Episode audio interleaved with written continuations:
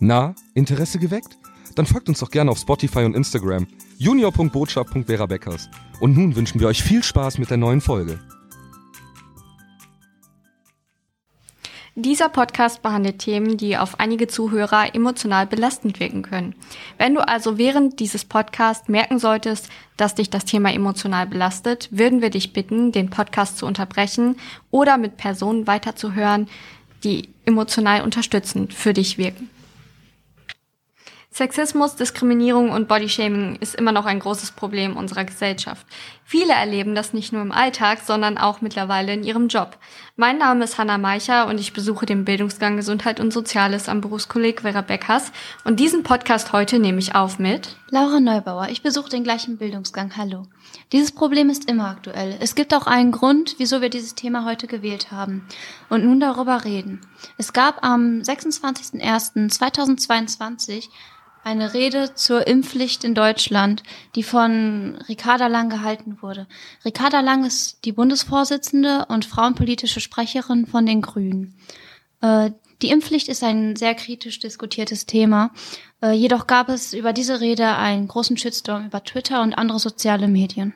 Ja, aber warum genau ist jetzt diese, warum sind diese Tweets jetzt eigentlich das Problem?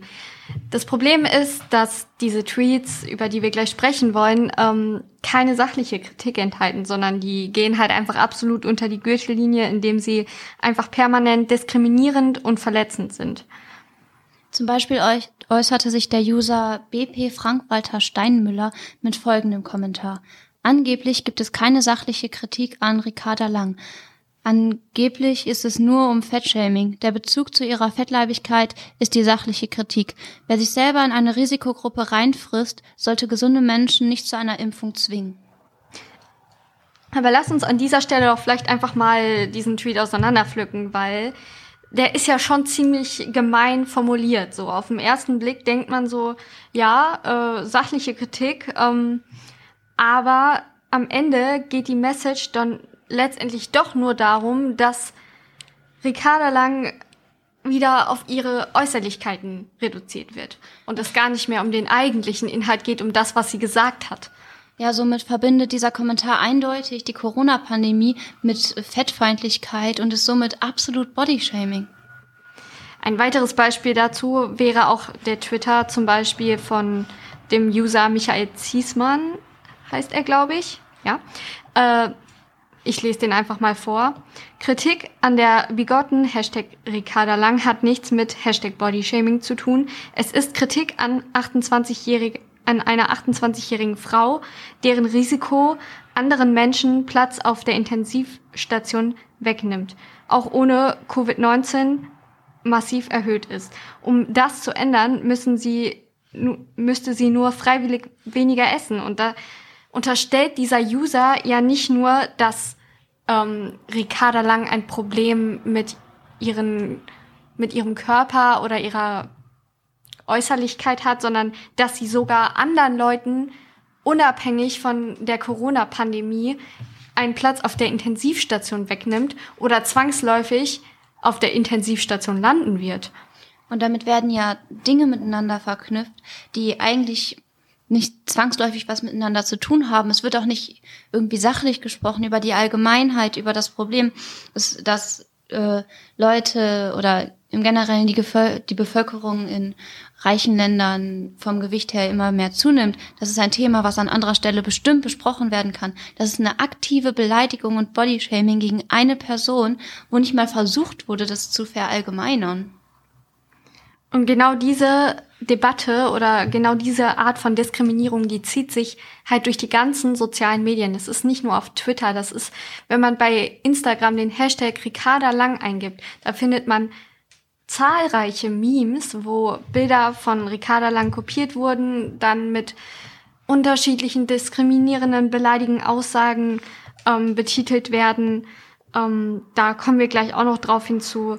Und das ist einfach ein Riesenproblem und man sollte drüber sprechen, weil gerade Personen im öffentlichen Leben, die werden dann einfach fotoretuschiert, in andere Bilder reingesetzt und dann bekommt diese ganze Art und Weise, wofür sie sich eigentlich einsetzen, also alles, was sie in zum Beispiel der Rede ähm, jetzt von Ricarda Lang, was sie alles über die Impfpflicht, wo sie Sachen ausgesprochen hat, wirklich auch Fakten genannt hat, das wird dann alles in den Hintergrund gestellt aufgrund dieser, ja, sag ich mal, Art und Weise der Diskriminierung. Ja, und also wir reden jetzt viel über Kritik auch im Internet. Normalerweise lebt eine Demokratie auch aus Kritik und Zustimmung und Kritik ist uns wichtig mm, und auch irgendwie auch bitte Kritik an der Rede. Nicht jeder muss für eine Impfpflicht sein. Ricarda Lang war auch lange gegen eine Impfpflicht, aber dann bitte nicht über den Körper oder generell, also man kann dann Kritik an der Rede oder an dem Thema äußern, aber nicht an der Sprecherin oder gerade an dem Körper der Sprecherin. Eben ist es das, womit wir uns als Gesellschaft, sage ich mal, präsentieren wollen? Ist das die Art und Weise, wie wir kritisieren wollen? Das ist doch total banal, das ist absolut oberflächlich und ich finde, da sollten wir alle mal in uns gehen und auch aktiver werden, wenn wir mal im Alltag irgendwie erleben, dass Leute aufgrund von Äußerlichkeiten irgendwie ja einen Spruch abbekommen, dass wir dann einfach nicht das als Scherz immer nur betiteln, sondern man weiß einfach nie wirklich, was das auslöst. Und auch in den Medien finde ich sehr umstritten, weil, also klar, es ist jetzt halt gerade in den sozialen Medien viel ähm, Art und Weise an äh, Diskriminierung an Ricarda Lang halt hat stattgefunden, aber das Problem ist, dass viele das wahrscheinlich vor allem auch die älteren Generationen einfach nicht mitbekommen haben, weil die halt nicht so aktiv auf den sozialen Medien sind. Und das halt im Fernsehen oder im Radio oder wo auch immer halt mit kaum einem Wort erwähnt wurde. Es wurde nicht drüber gesprochen. Also ich bin auch sehr aktiv auf Insta, auf Twitter. Ich lese mir sehr viele Neuigkeiten durch und normalerweise gucke ich auch die Nachrichten und ich, da sieht man auch immer die Unterschiede, was wird berichtet, was passiert im Internet wirklich.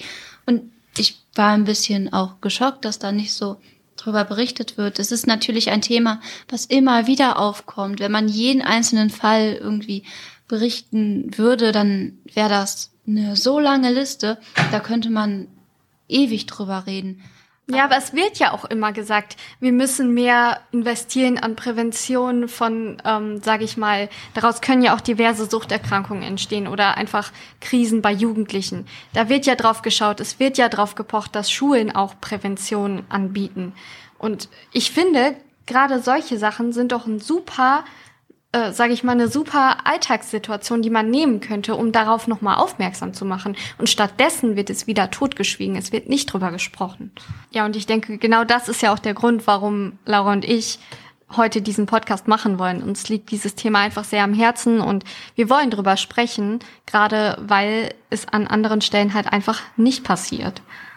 Und um das nochmal zu verdeutlichen, man muss nicht mal so öffentliche Themen, also man muss nicht mal in die Politik gehen. Das passiert an allen Stellen. Jeder irgendwie, der sich in der Öffentlichkeit bewegt oder der sich im Privaten bewegt, hat schon mal irgendwie mit Bodyshaming zu tun gehabt. Egal ob Skinny-Shaming oder Fat-Shaming oder irgendwas, was am Aussehen stört, wird immer irgendwie beredet, was nicht mal wichtig ist.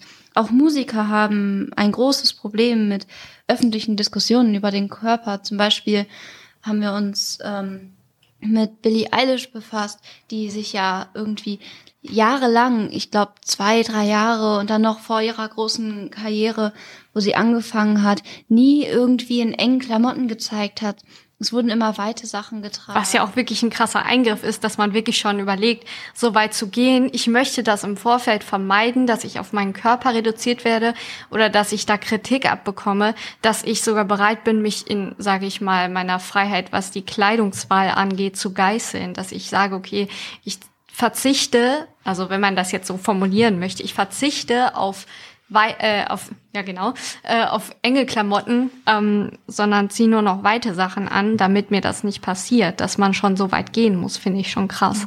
Und so vor einem halben Jahr, ich, man hat irgendwie nie Kritik über den Style gehört. Viele haben den gefeiert, nachgeahmt. Es ja. wurde gemocht, es wurden weite Sachen getragen, man hat die Musik gehört.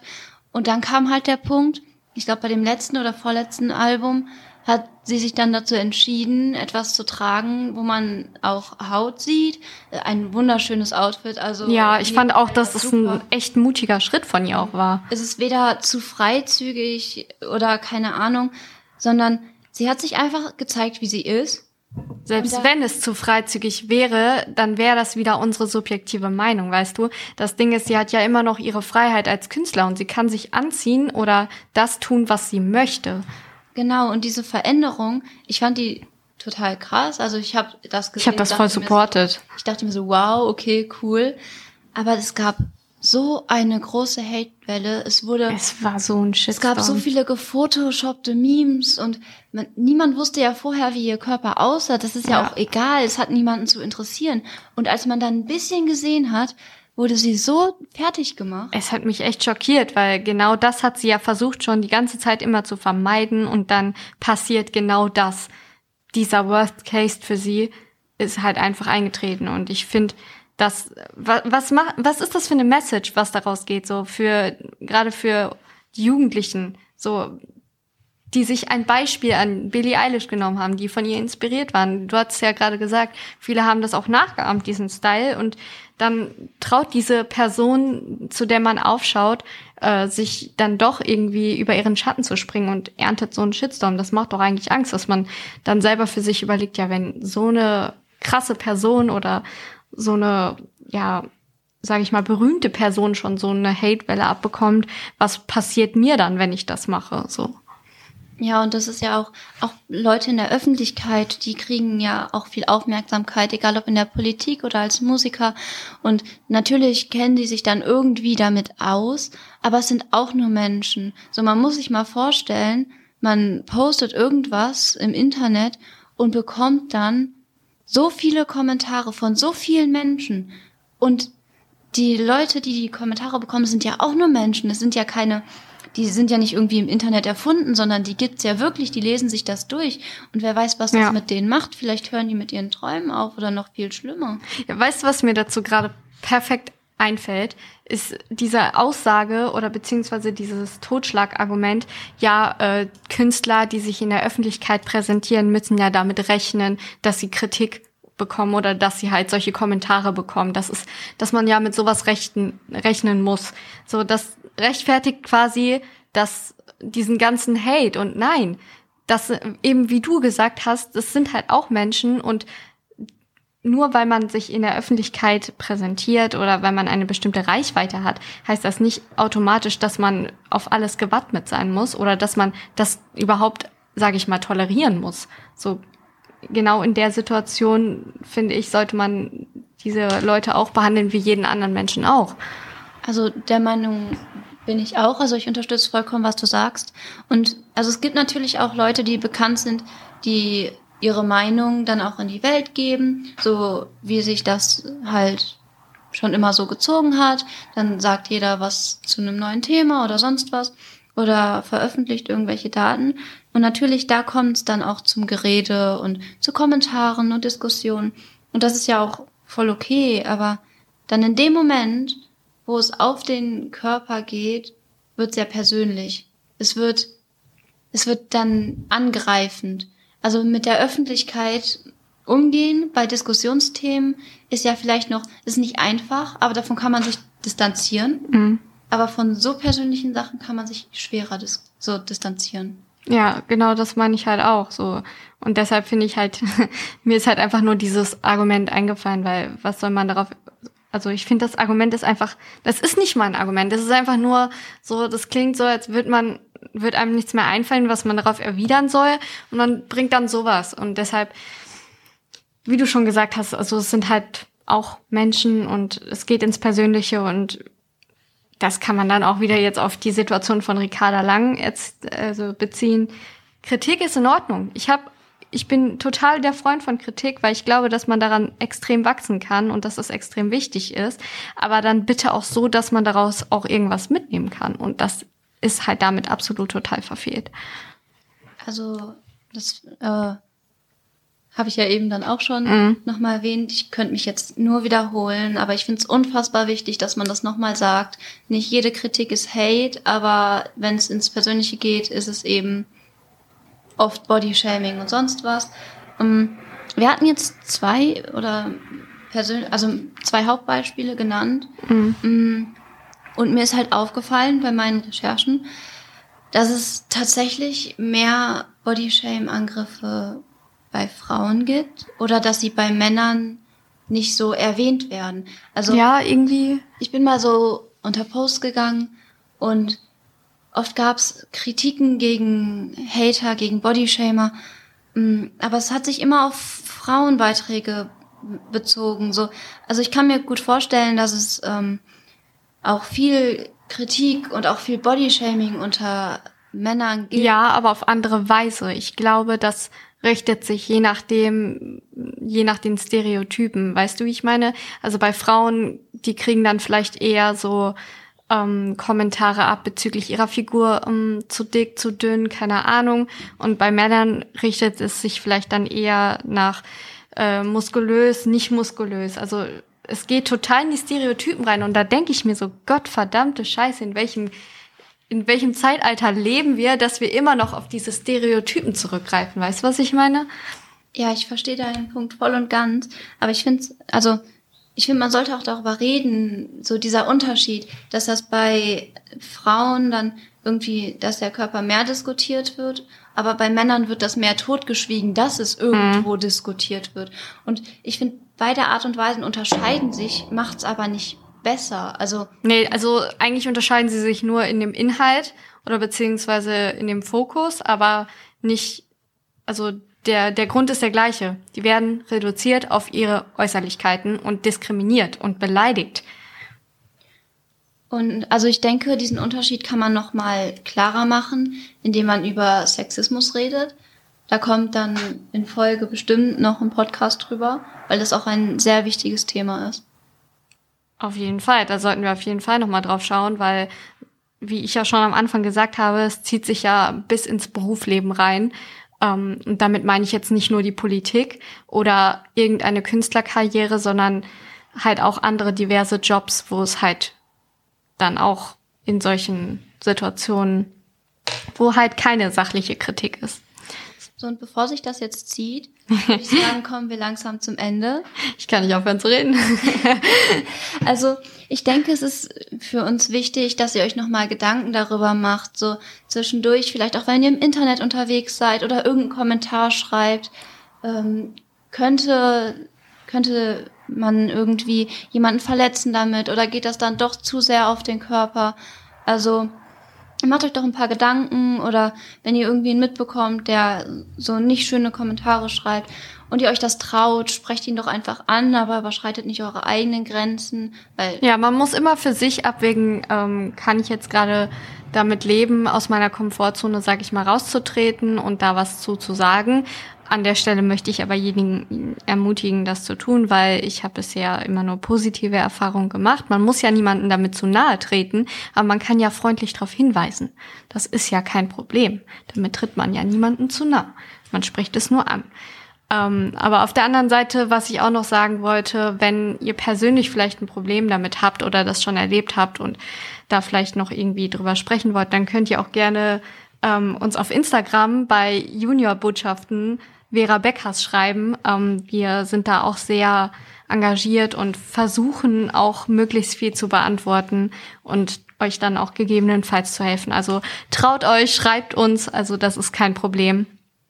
Ähm, wir sind da auf jeden Fall offen für.